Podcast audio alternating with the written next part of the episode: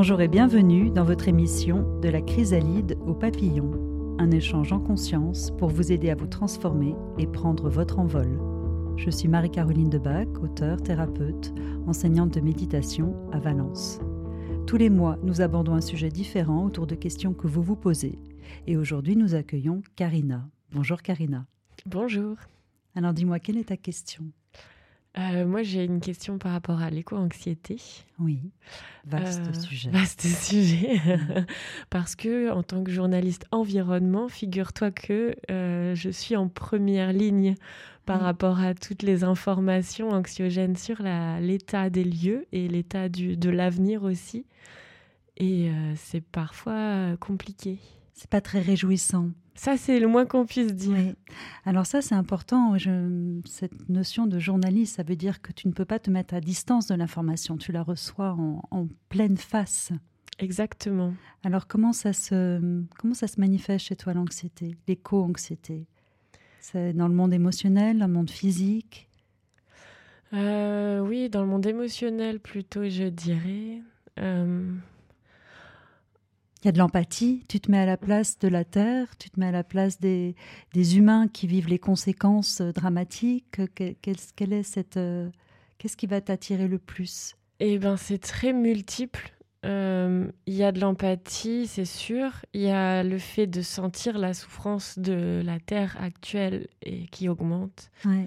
Euh, comme tu dis, de se mettre à la place des personnes qui en souffrent le plus, puis surtout des êtres euh, vivants non humains, des animaux. Oui, bien sûr. Ouais. Parce que quand tu vois quand il y a une vague de chaleur dans la Drôme, c'est tant d'animaux qui vont, d'oiseaux qui vont mourir, tomber des arbres, des choses comme ça. Mm.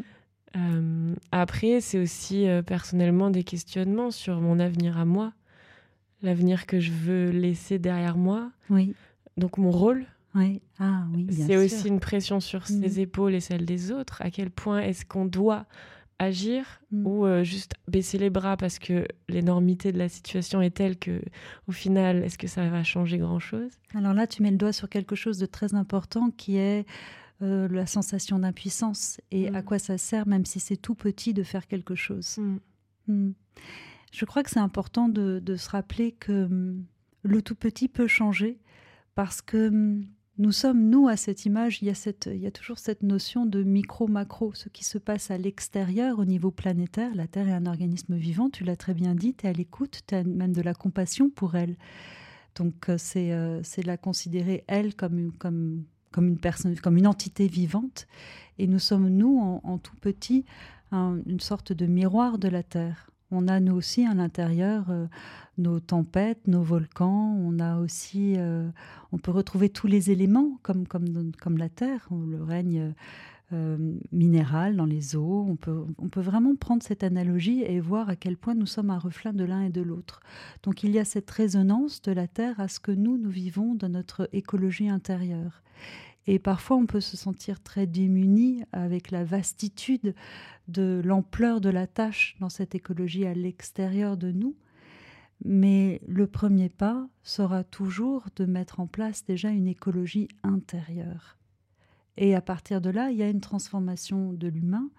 Et, si on prolonge ça, euh, sans vouloir aller trop vite non plus, parce qu'il faut déjà revenir à c'est quoi l'écologie intérieure, mais déjà pour te donner une perspective, c'est un changement n'aura rien d'anodin, un changement que tu vas initier, qui sera fait avec le cœur et non pas avec la contrainte ou avec la culpabilité. Et ça, c'est quelque chose aussi d'important à discerner. Ça va avoir une, euh, on va dire, ça va avoir une résonance sur, sur les autres humains. Ce n'est que collectivement qu'il y aura une réponse. Mais déjà, pour qu'il y ait cette réponse collective, ça implique que dans l'individu et dans le tout petit, il y ait ce vrai changement. Un changement pas porté par la culpabilité, ni par la peur, ni par l'anxiété. Par quoi alors? Le cœur. Et c'est très différent. C'est-à-dire que quels sont tes gestes euh, quand je te parle d'écologie intérieure C'est pas la même chose qu'une démarche écologique de recycler. C'est c'est bien hein, de recycler euh, tes déchets, c'est super. Mhm. Mais ça, c'est déjà quelque chose qui va être à l'extérieur de toi. Mhm. Tu vois, tu es dans l'action. Et ça, y a- là aussi, il y a beaucoup à, à débattre autour de qu'est-ce que je fais vraiment parce que c'est juste évident, ou qu'est-ce que je fais parce que euh, je culpabilise ou je me dis que ça va aider la planète, mais en fait, c'est de la culpabilité masquée. Revenons à l'écologie intérieure. Qu'est-ce que ça évoque pour toi, cette expression? Moi, j'imagine que ça doit être des questions de, de trouver de l'apaisement et du calme en soi. Oui, c'est ça revient à ça. Et c'est quoi Quelles sont nos pollutions? On parle beaucoup des ah. pollutions et du climat, etc. Mais c'est quoi nos volcans? Je te disais tout à l'heure, euh, nous avons nos volcans intérieurs, nous avons nos tempêtes. C'est quoi pour nous ça? Des volcans émotionnels en fonction de ce qu'on vit, mais peut-être aussi euh, ce qu'on mange, de quoi on se nourrit. Alors il y a tout ça, effectivement, là, bien sûr. On, va euh, un peu creuser l'aspect émotionnel. Le mmh. volcan intérieur, par exemple, une colère, ça peut avoir ce côté explosif notre écologie intérieure passe déjà par reconnaître nos pollutions émotionnelles, nos pollutions mentales. même les tensions que l'on a vont être une forme de pollution aussi. Et donc quand tu parles de cet état de calme, il y a déjà prendre soin de composter ces émotions. Mmh. J'aime bien toutes tes analogies avec l'écologie. Parce que c'est exactement ça. Nos émotions qui ne sont pas euh, gérées deviennent des déchets. En fait, cette image, elle n'est pas de moi, elle est d'un moine euh, vietnamien, Thich Nhat Hanh, euh, qui a écrit énormément de livres là-dessus et qui parle beaucoup de nos, de nos émotions comme euh, qui, qui, se transforment comme une alchimie émotionnelle et qui peuvent devenir notre or de notre terre intérieure, de mmh. notre terreau comme le compost à l'extérieur. En fait, c'est toujours de bien comprendre que ce qui se passe à l'extérieur est la même chose que ce qui se passe à l'intérieur de nous. Et que sans arrêt d'aller regarder à l'extérieur nous met dans de l'anxiété de l'impuissance parce que la tâche est trop grande, mais qu'en fait déjà, si chacun d'entre nous, chaque humain était un peu plus aligné, je ne dis pas complètement, mais juste un tout petit peu plus, eh ben, ça irait déjà beaucoup mieux. Si chacun d'entre nous, oui, recycler sa bouteille, mais si on a plein de pollution mentale, bah non, le job, il n'est pas fait. Alors, comment ça fonctionne ton compost euh, émotionnel? Bah déjà, ça veut dire euh, prendre une émotion qui pour toi est ce qu'on pourrait appeler une émotion difficile, donc ton déchet émotionnel. Donc ça peut être, euh, est-ce que tu aurais un exemple pour toi d'une émotion que tu vis qui est difficile? Peut-être la peur. Mmh, bah très bien, gardons ça puisqu'on est dans le ouais, Je réfléchissais en termes d'éco-anxiété, oui, quand on imagine l'avenir. Ouais cette peur, à chaque fois que tu vas la ressentir parce que tu, tu vois une émission, euh, tu lis une information ou tu fais une interview, euh, tu vas vibrer cette euh, énergie de l'émotion, tu vas vibrer la peur. si tu ne t'en occupes pas, elle reste à l'intérieur de toi. Elle devient donc, on va dire, ton, ta pollution émotionnelle. Et elle va s'accumuler encore et encore et encore, jusqu'à un moment donné où elle va devenir très importante. Tu vas remplir ton. Et non seulement tu vas le remplir, mais en plus, comme tu le vibres, tu vas venir être encore plus sensible à toutes ces émotions de peur que tu vas repérer autour de toi, qui vont venir par résonance euh, rentrer en contact avec toi. Tu vois ce que je veux dire comme mmh. phénomène? Donc, ça, c'est euh, c'est tout à fait normal. Euh, on, on l'a pris avec cet exemple-là, on pourrait le prendre avec chacune des émotions. C'est vraiment important de les voir. Il y a l'histoire, qui amène à vivre un mot qu'on appelle, euh, enfin une émotion qu'on nomme, euh, mais il ne faut jamais oublier que c'est d'abord une énergie. Donc cette énergie-là, c'est une énergie vibration. Donc comment euh, la composter? Comment la transformer? Alors, il y a énormément de façons, hein. vraiment beaucoup, beaucoup, beaucoup, beaucoup. Il y a beaucoup d'exercices, il y a énormément de choses qui peuvent exister. Ce qui est le plus important, c'est de, de ne pas la imaginer qu'elle n'existe pas. C'est-à-dire de ne pas considérer que parce qu'à certains moments tu l'oublies, parce qu'à certains moments tu es dans une forme d'anesthésie émotionnelle, de te dire bon bah ça y est c'est bon en fait j'ai réglé ma peur. Je, mmh. te traduis ça en des termes un peu plus concrets. Je vais prendre une bonne bière, je, mmh. rigole avec mes copains, bah j'ai oublié que j'avais fait une interview qui avait généré plein d'angoisse dans la matinée. Bah en fait non, tu, peux euh, oublier, mais elle est toujours là.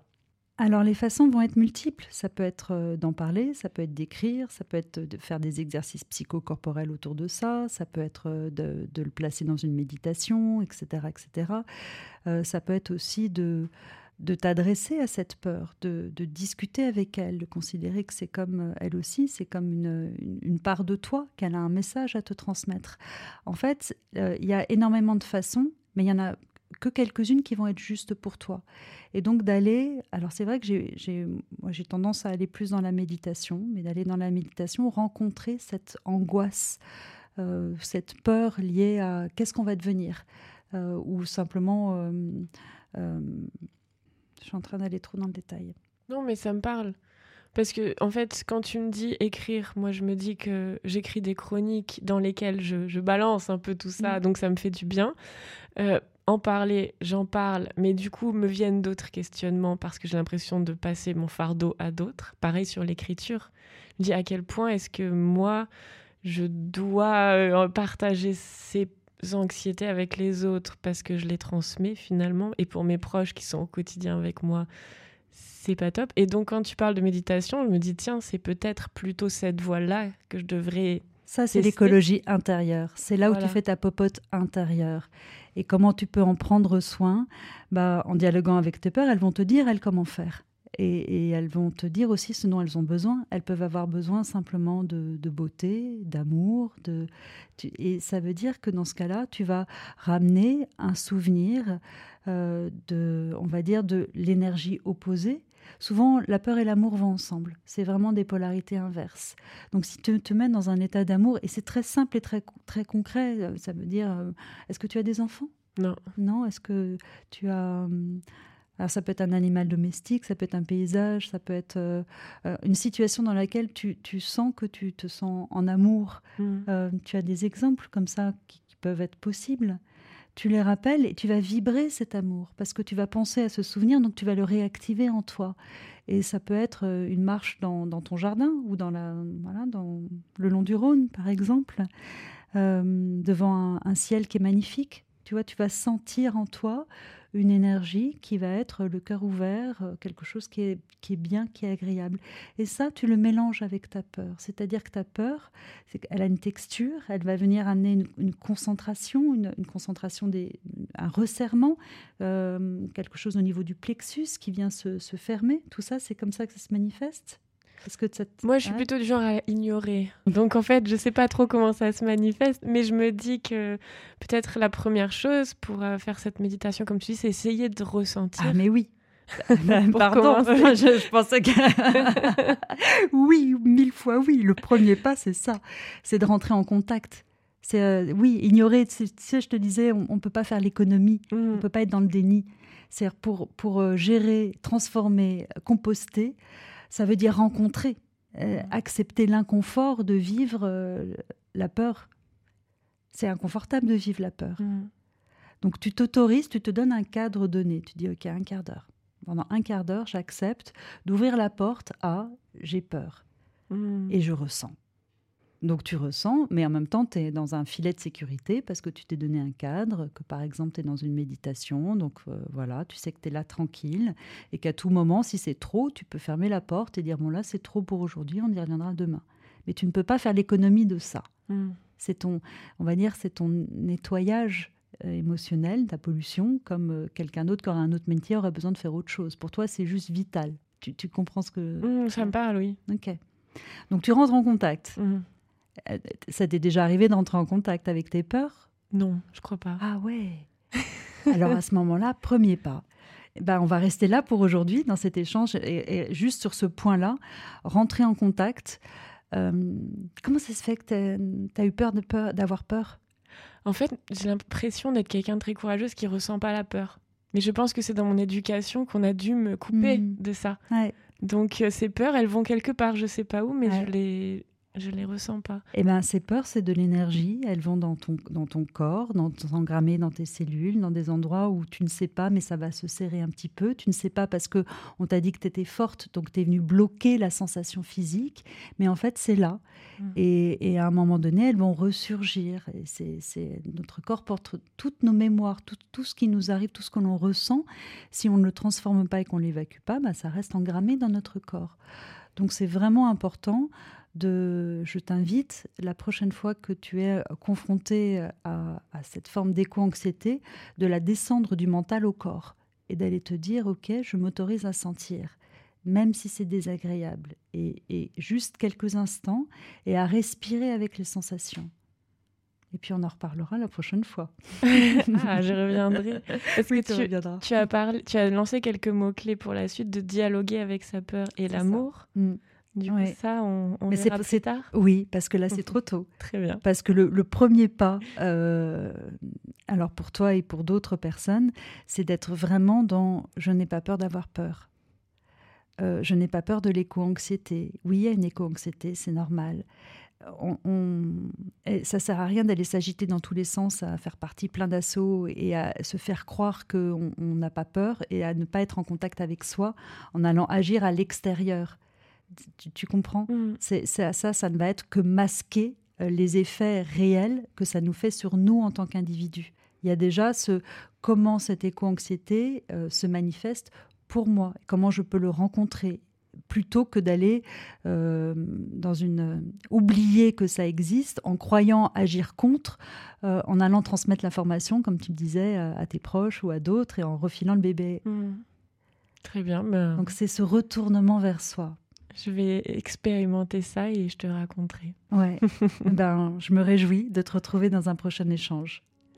Et vous-même, si vous avez des questions autour de ce sujet, autour de cet échange, ou si vous souhaitez tout simplement participer à l'émission, vous pouvez prendre contact via le compte Facebook ou le compte Instagram de Radio BLV, ou nous appeler au 04 75 83 00 81 en laissant bien vos coordonnées. Merci beaucoup. Merci Karina. Merci à toi. À bientôt.